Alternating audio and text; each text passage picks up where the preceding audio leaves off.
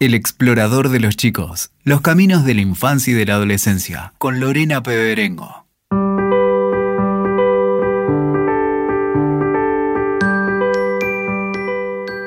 Muy bienvenidos a un nuevo episodio del explorador de los chicos. En la infancia se construye lo que seremos. Si por un momento nos pensáramos chicos, veríamos un mundo organizado e inconmensurable. Interrogantes, temores y preguntas se presentan en el camino de las infancias, porque ellas tienen mundo propio y es responsabilidad de nosotros, los adultos, propiciar que sus necesidades se cumplan.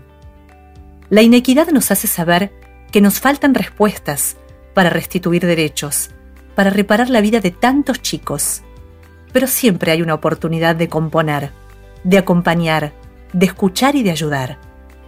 Y mucho podemos hacer por ellos, que nos desafían a ampliar la mirada y evolucionar. Hoy los chicos tienen más conciencia ecológica y respeto por la diversidad. Sin embargo, la discriminación en tiempos de pandemia creció, según el último informe del INADI. La propuesta de este tercer episodio es reflexionar sobre los valores de la diversidad cultural, para aprender a vivir mejor y acompañar a las infancias con otros diseños del mundo. ¿Hacia dónde van los chicos? ¿Los acompañamos?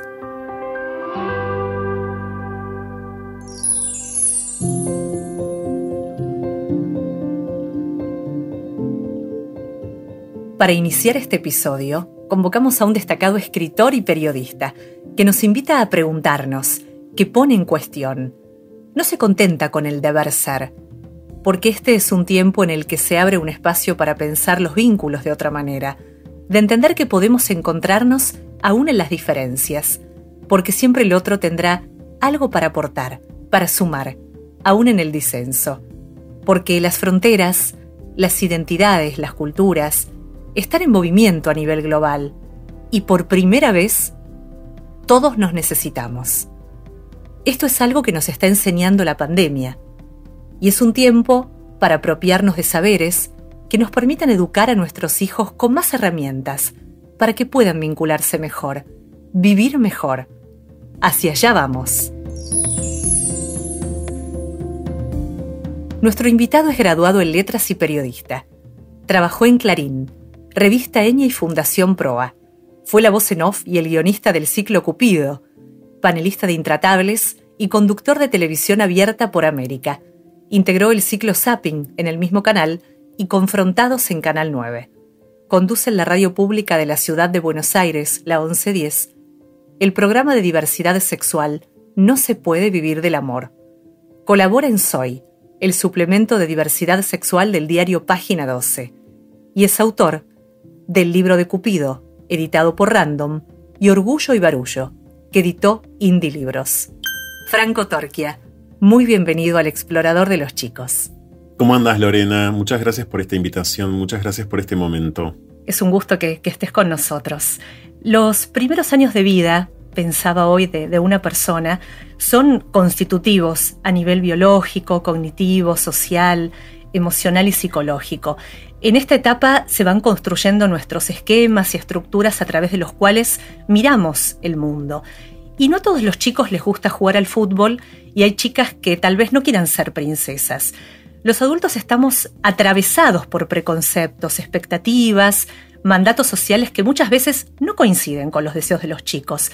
Creo que hay muchos ejemplos en este tiempo de prácticas a pensar desde muy temprana edad, porque para muchos chicos ser varón o mujer es algo que se siente muy natural, pero para otros la correspondencia entre género asignado e identidad de género no está tan clara. De hecho, cuando nace un bebé, se le asigna el género masculino o femenino de acuerdo con, las características físicas, lo que se refiere al sexo. Pero la identidad de género tiene que ver con ese sentimiento ¿no? que las personas tienen de quiénes son. Puede ser masculino, femenino, algo en el medio, una combinación de ambas cosas o tal vez ninguna. ¿Por qué crees que la categoría nena o varón hoy se impone como una práctica a, pensar? Bueno, por un lado ese binarismo, eh, hombre-mujer, varón-nena, es incluso el binarismo presente en la ley de identidad de género, una ley que está cumpliendo ocho años, que acaba de cumplir ocho años de sancionada en la Argentina y que pese a tantas discusiones previas a, la sanción de esa norma, no logró eh, extirpar por completo de su seno esas dos categorías. En rigor, eso no lo impone la ley, vamos a ser lo más precisos posibles, sino que lo impone el Registro Nacional de las Personas. Pero bueno, de algún modo entonces es eh, algo que la ley no logró y que, repito, en sus discusiones previas estuvo muy presente, ¿no? Eh, no se logró. Toda la administración de los estados, todo el sistema de salud, todo el sistema general, socioeconómico, institucional en el que nosotros estamos viviendo, es un sistema que descansa en eh, el binarismo hombre-mujer, incluso el sistema de la administración pública, digamos, para dar un ejemplo bien específico, que sería del ANSES y de sus herramientas y, de sus este, recursos sin poder dividir a la población en hombres y mujeres, digamos, ¿no? Em, entonces, eh, no podemos, creo, sobrecargar a la educación, por ejemplo, y a las familias eh, y a los entornos este, afectivos eh, de las niñas, con algo que en rigor está presente, repito, en todo nuestro universo. Em, sí es cierto que a partir de determinadas prácticas eso puede empezar a extinguirse, ¿no? Por un lado yo creo que no falta demasiado para que esa norma, para que esa ley que es la ley de identidad de género se reformule o, se repiense, por, por un lado, pero no vamos a estar esperando los tiempos del poder legislativo ni los tiempos políticos. Podemos seguir adelante con ciertas transformaciones todos nosotros eh, y ni hablar los entornos educativos, repito, y ni hablar los adultos mayores, ¿no? Eh, hay una eh, cuestión en la que pienso a priori, Lorena, y es en la desaparición o la propuesta de que tienda a desaparecer de mi parte la pregunta prenatal, ¿no? Cuando, cuando, un, cuando las mujeres están embarazadas este, y los hombres también, en general se instala, o bueno, o cuando hay, qué sé yo, una maternidad o paternidad subrogada, eh, en fin, lo que sea, eh, cuando hay una adopción, eh, la pregunta prenatal, bueno, si, si, es, si, es adopción en el, caso de que no hayan nacido, cosa que sería rara, pero bueno, la pregunta en general respecto de, la paternidad y de la maternidad es una pregunta por el sexo, es decir, por el género, ¿no? Eh, de las niñas. Esa es una pregunta aparentemente inofensiva y quizás lo sea, porque uno puede pensar que no sobrecarga demasiado la experiencia de vida ni del padre ni de la madre, pero tampoco de los chicos, y sin embargo, bien podríamos dejar de hacerla. ¿No?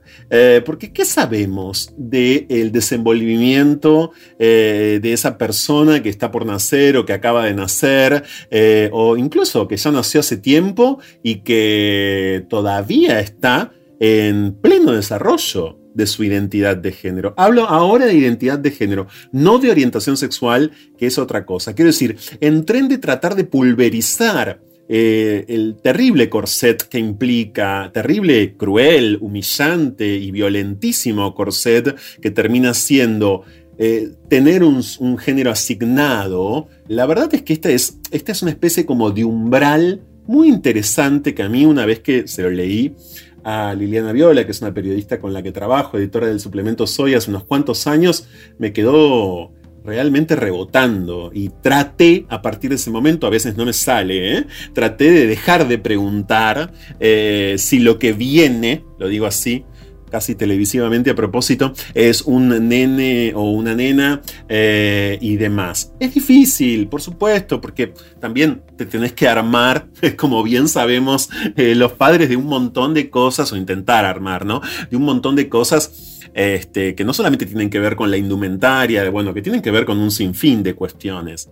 Pero, repito, por más minúsculo que parezca, por más ingenuo, por más inocuo, a mí me resulta inquietante porque apela justamente a un desenvolvimiento de los mayores, ¿no? Es decir, si empezamos a dejar de reproducir siempre la pregunta nena varón o incluso, bueno, en esas familias que quizás piensan más, ¿no? Planifican más, desean eh, todavía hoy que tener cierta cantidad de hijos varones y cierta cantidad de hijas mujeres, o si ya tienen una mujer, tener una digo, este tipo de cosas, ¿no?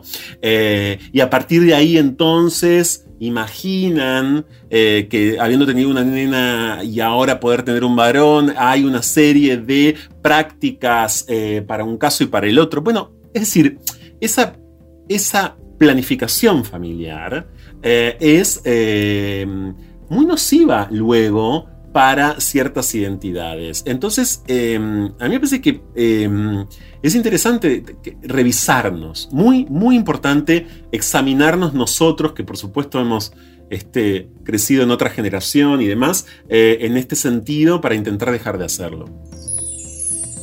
De hecho, los chicos, pensaba Franco al escucharte, tienen a, desarrollar una visión por ahí más clara de sí mismos y de su género con el transcurso del tiempo, ¿no? Y necesitan claramente de apoyo, de amor y de aceptación social. Y hay una idea instalada de heterosexualidad de parte de los adultos hacia los menores que puede resultar muy nociva. Sí, por supuesto, hasta ahí, como te decía antes, Lorena, estuvimos refiriéndonos, intentando referirnos a lo que entendemos, a lo que los estudios de género entienden como identidad de género, que es muy importante siempre dividirla por completo, separarla, emanciparla de lo que se entiende que es la orientación sexual, no es lo mismo. Em, orientación sexual, es decir, ser gay o ser lesbiana o ser bisexual, eh, es efectivamente algo que atiende a las prácticas sexuales, no a la cuestión de género. Eh, y yo diría que casi de forma consecuente también sigue operando en general en la sociedad una presuposición de, heterosexualidad que viene acompañada, por supuesto, de cierta asignación de, de roles de género, ¿no? En el caso de todavía hoy lo escuchamos, aquellos que desean tener, entre comillas, la parejita, ¿no? Eh, hijo varón, hijo mujer, a esto también intentaba referirme antes, bueno, consciente o inconscientemente, directa o indirectamente, van como, en la gran mayoría de los casos, imaginando prácticas que tendrán algunos y tendrán, que tendrá el varón y que no tendrá la mujer, digamos, y que son, por supuesto, estereotipadas, que terminan siendo también cruentas, sobre todo si ese varón, digo, que puede ser, se puede puede llegar a ser gay, pero puede no querer jugar al fútbol, pero también puede querer jugar al fútbol, porque afortunadamente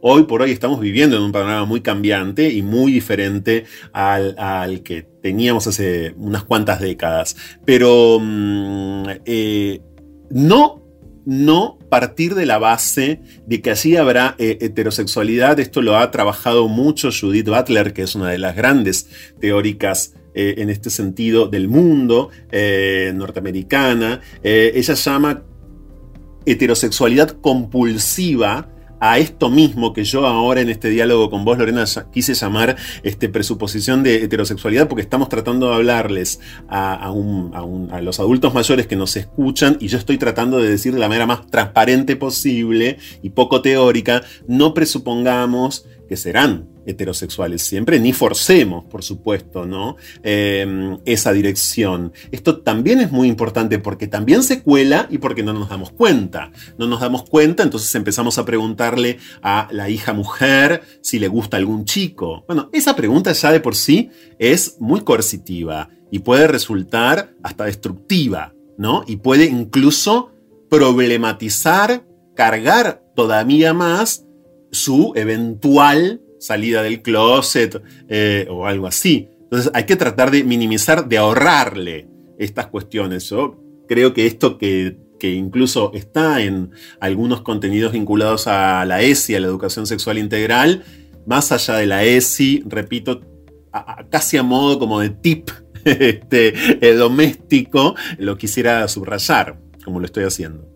Bueno, a eso iba, a la educación, porque por un lado eh, siento que estos estereotipos de actividades y conductas masculinas y femeninas han ido cambiando, ¿no? Distintas investigaciones han demostrado que resultan limitantes para el desarrollo de un chico porque pueden reprimir su verdadero ser, categorizarlos. Y si bien es natural, también me pongo del otro lado, ¿no? Que los papás tengan expectativas basadas en el género respecto a sus hijos y tal vez quieran protegerlos de la crítica y la exclusión, qué importante es no olvidar que todos los chicos necesitan la oportunidad de explorar distintos roles de género y distintos estilos de juego. El entorno del niño debería reflejar diversidad y oportunidades para todos, ¿no?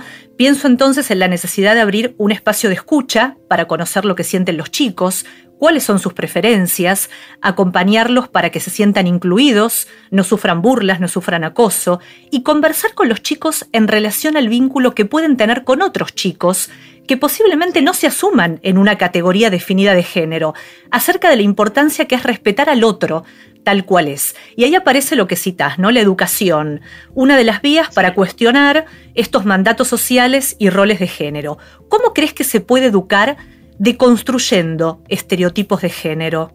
Vos sabés que yo hace un tiempo que sigo adelante con ciertas demandas que creo que todos los ciudadanos tenemos que hacerle a los estados, a los gobiernos en este sentido, pero también creo eh, en nuestro compromiso, también creo en nuestro trabajo, también estoy cada día más convencido de que aquello que hagamos en el espacio donde trabajamos, donde vivimos y con quienes vivimos, cada uno de nosotros va a ser muy importante, lo es. Eh, entonces también entiendo a la educación sexual integral como una facultad y una obligación del sistema educativo y de las escuelas, de hecho en la Argentina es una ley, pero también, también en, repito, en nuestras casas, en lo que vaya a hacer o en lo que es ya eh, nuestras familias y demás. En este sentido, yo creo que estoy bastante seguro de que muchos de los temores y de rechazos que genera a veces la incorporación de la educación sexual integral tienen que ver con el miedo, tienen que ver con el terror, eh, y tienen que ver con una noción genitalista casi, ¿no? O yo hasta me atrevería a decir coital eh, de lo que podría ser la educación sexual integral. Y no es eso. No es en todo caso solamente una clase con eh, un sinfín de imágenes de posiciones sexuales o de órganos, este, o, repito, de genitalismo extremo. Educación sexual integral también es educación emocional. También es educación afectiva, también es alimentación, también puede estar cruzada en el mejor de los planteos, yo diría hasta por una mirada del mundo que incluye medio ambiente, que incluye análisis eh, de existencias de modos de vida, ampliación de las posibilidades de filiación que tenemos, que no se limitan de ningún modo a la formación de lo que otrora era denominado familia tradicional. Eh, incluso hoy podríamos pensar, sobre todo para las mujeres que han sido y siguen siendo las víctimas más importantes en este sentido. ¿Qué otras posibilidades tenemos eh, más allá de la relación telenovelesca con alguien, ¿no? Es decir, ha caído el amor romántico como ideal, el amor del cine de la época de oro, el amor de las telenovelas, antes el amor del folletín o del radioteatro. Ese amor turbulento, en donde siempre, digamos, hay una parte muy, pero muy dañada que es eh, sobre todo la de la mujer. Y ese amor está clausurado. ¿Qué otras maneras eh, de sentirnos bien, incluso también estando solos. E incluso te diría, también porque esta es una comunidad que en el mundo está creciendo y a mí me ha enseñado un montón y quisiera compartirla con vos, Lorena, el hecho de que también se puede solo.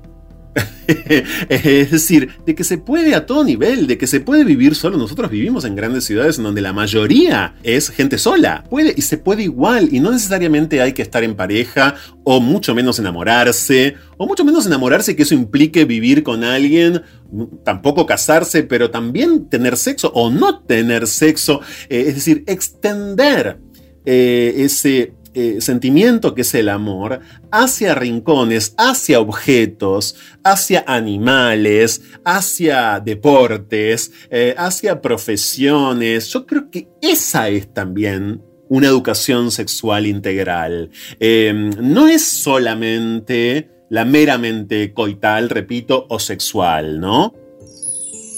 Y por otro lado, si vamos al cuerpo, todo lo que un cuerpo puede hacer todas sus potencias, que no son tampoco las del pene, las de la vagina, sino todo lo que en términos de placer o de exploración se puede descubrir, ¿no? Sin violencia, con consentimiento, con acuerdo. Entonces, creo que uno puede realmente entender así que educación sexual implica afortunadamente un montón, que hay un montón, un montonazo por hacer, eh, por supuesto, y que a esto iba antes de concluir, que a mí todo el tiempo, me enseñan mucho quienes en el mundo hoy se identifican como personas asexuales, que no significa que no tengan placer, que significan que no, eso significa básicamente que no encuentran placer en tener una relación sexual con otra persona. Esto también tiene que estar. La educación con libertad, ¿no? Pensaba en la educación en libertad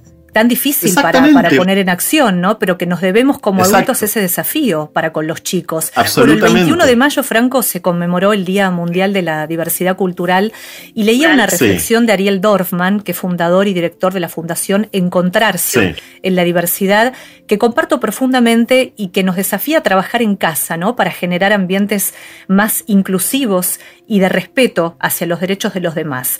Él decía que, a diferencia del virus COVID-19, la discriminación no es biológica, no se transmite por contacto. La discriminación es aprendida, es enseñada y por lo tanto es posible desaprenderla y esto empieza en casa.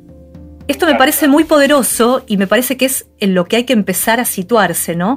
Porque no sé si vos compartís que no hay un registro del daño que un niño puede hacer a otro discriminándolo o no aceptando su elección. Y que no hay registro tampoco de que podríamos vivir mejor si nos respetáramos tal cual somos. Sí, no, es verdad, eso no tiene ni estadísticas, lamentablemente, ¿no? Esos daños tal cual, no están ni siquiera cuantificados porque hay una maquinaria que reconoce los daños, articula incluso políticas para intentar, entre comillas, paliar esos daños, pero al mismo tiempo no detiene la industria. ¿no? de los daños. Este es efectivamente el sistema en el que vivimos, en donde a, posteriori, eh, una vez que hemos sido lastimados, es que en todo caso a veces podemos encontrar una especie de intento de reparación. La casa es muy importante, a veces no, hay casa, a veces no hay familia y a veces la familia que hay es peor que la escuela o que el trabajo. Esto también lo tenemos que tener en cuenta. Por eso es que no es toda la responsabilidad siempre de las instituciones educativas, pero allí debe haber especial eh, énfasis y, allí debe sobre todo eh, funcionar a todo nivel esto. Ahora bien, luego hay frentes diarios y, permanentes y por supuesto, como sabemos, hay tantas eh, experiencias como, como niños y niñas, ¿no? Estamos tratando aquí de universalizar por obvias razones, pero cada día más estos son eh, elementos que se complejizan mucho, ¿no? Hoy no existe la homofobia que existía hace 30 años, cuando la Organización Mundial de la Salud todavía la consideraba una enfermedad mental, pero hoy existen otras formas, por ejemplo, de la homofobia. Hoy no existe una transfobia tal que te lleva a no poder tener tu DNI, pero hoy sí, es muy probable que no, consigas trabajo fácilmente siendo una mujer o un varón trans. Eh, entonces, eh, este es el punto. La verdad es que se van reformateando las exclusiones. Eh, hay menos que hace unas cuantas décadas atrás, muchas menos, pero hay de otras formas, como con otros rasgos. Por eso no descansamos nunca quienes trabajamos en esto. Pensaba también, Franco, que hay una palabra que se usa mucho, ¿no? Que es la tolerancia. Y creo que tendríamos que animarnos a cambiar este término por respetar al otro. Porque si yo tolero al otro es porque estoy siendo paciente con algo que no debería. Entonces lo estoy tolerando. Si yo tolero al otro significa que el otro está en un lugar incorrecto. Entonces soy una persona benevolente que le tiene paciencia. Y creo que debemos respetarnos en las diferencias y no tolerarnos. ¿Vos compartís este concepto? Por supuesto, la tolerancia es un, término que nos viene eh, muy heredado de, digamos, de, la batería de, vocablos eh, y de conceptos, sobre todo, de la Revolución Francesa, ¿no? Que digamos que para esta parte del mundo, para Occidente, tiene mucho que ver con ese episodio, eh, concretamente. Y no, claro, yo no, no, nunca quise ser tolerado, ni yo ni millones. Queremos ser respetados, y ni siquiera es un deseo, debemos ser respetados. Es un deber, es una obligación para quienes en todo caso no nos respetan. Este es el punto, ¿no? Tolerancia cero. Vamos a decir eh, tolerancia cero, claro. Eh, sí, no, no, es, es, fundamental. Es el mismo respeto que está siendo invocado hoy para tantas otras cuestiones, ¿no? Eh, acuciantes del presente. Es ese mismo respeto. Con otras especificidades, pero estamos hablando del mismo, digamos, los mismos avasallamientos, aunque con otras características, pero, eh, pero muy semejantes, que sufren otros sectores de la población. Por supuesto que la República Argentina en líneas muy generales, pero al mismo tiempo que digo esto, quiero resaltar que estoy diciendo en líneas muy generales, tiene menos problemas que, por ejemplo, otros tantos países de la región, ¿no? Tiene mucho menos problema que Brasil o que Paraguay, digo, por citar eh, dos ejemplos eh, que se me vienen a la mente rápidamente porque están viviendo eh, situaciones tremendas en este sentido. Ahora bien, hay demasiados desafíos igual y yo creo, en serio, que mucho de lo que se ha empezado a modificar en este último tiempo atiende mucho a personas adultas o a personas adultas mayores, es decir, a personas a las que ciertos cambios les han llegado y felizmente eh, llegaron, eh, pero a veces no siento que se esté haciendo tanto énfasis eh, ni se esté poniendo tanta atención en esto. Es decir, en los pibes, en el piberío, ¿no? En, las, en, las, en estas generaciones que repito, esperan mucho de los adultos con los que crecen, no tengo dudas, pero también de tantos otros ámbitos, ¿no? Por los que circulan. Este año, por ejemplo, para atender algo que en general muchos chicos y chicas con posibilidades hacen, que es el deporte, este año fue récord la cantidad de clubes deportivos, de equipos, ¿no? de asociaciones y demás que se plegaron el pasado 17 de mayo a la conmemoración del 30 aniversario del Día Internacional de la Lucha contra la Homofobia. Y ese pliegue es muy bienvenido y es eh, a todas luces destacable. Punto y aparte.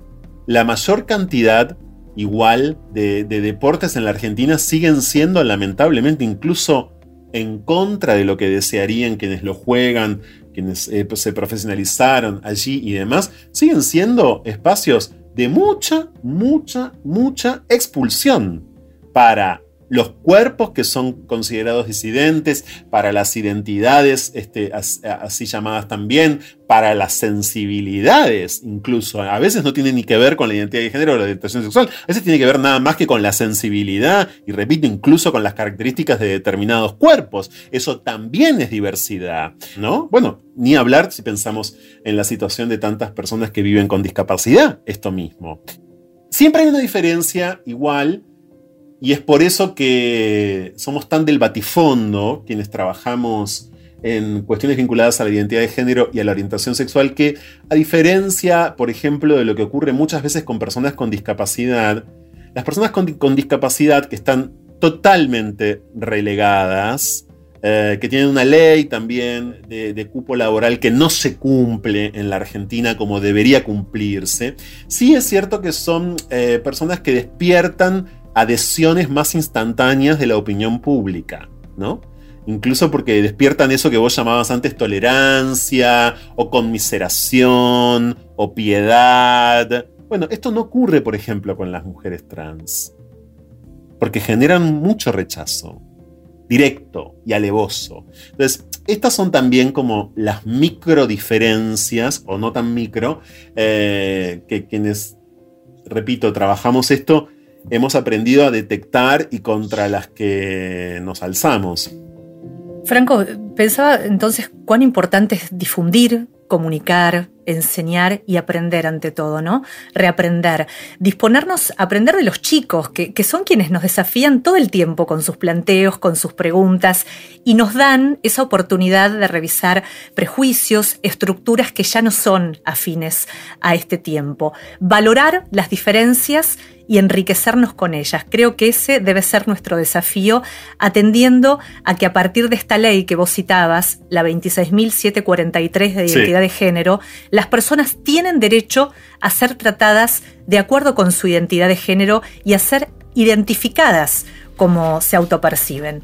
Creo que hacia allí debemos encaminarnos. No tengo ninguna duda, claro que sí. Eh, hay temporadas y temporadas hay, diría yo, semestres en los que todo parece como eh, estar un poco mejor. Luego uno siente que también vienen oleadas de, ciertos retraimientos, ¿no? Se acumulan experiencias que a veces incluso llegan a los medios y demás, y, sentimos que está todo súper mal de vuelta. Es un trabajo permanente, diferente al que era este mismo trabajo hace, repito, 40 o 30 o 20 años, pero igualmente desafiante.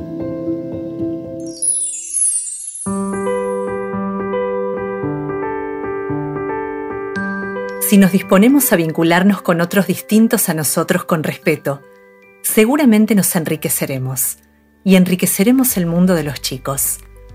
Educar en la diversidad nos ayudará a todos a construir nuevas formas de relacionarnos, sin discriminación y sin violencia.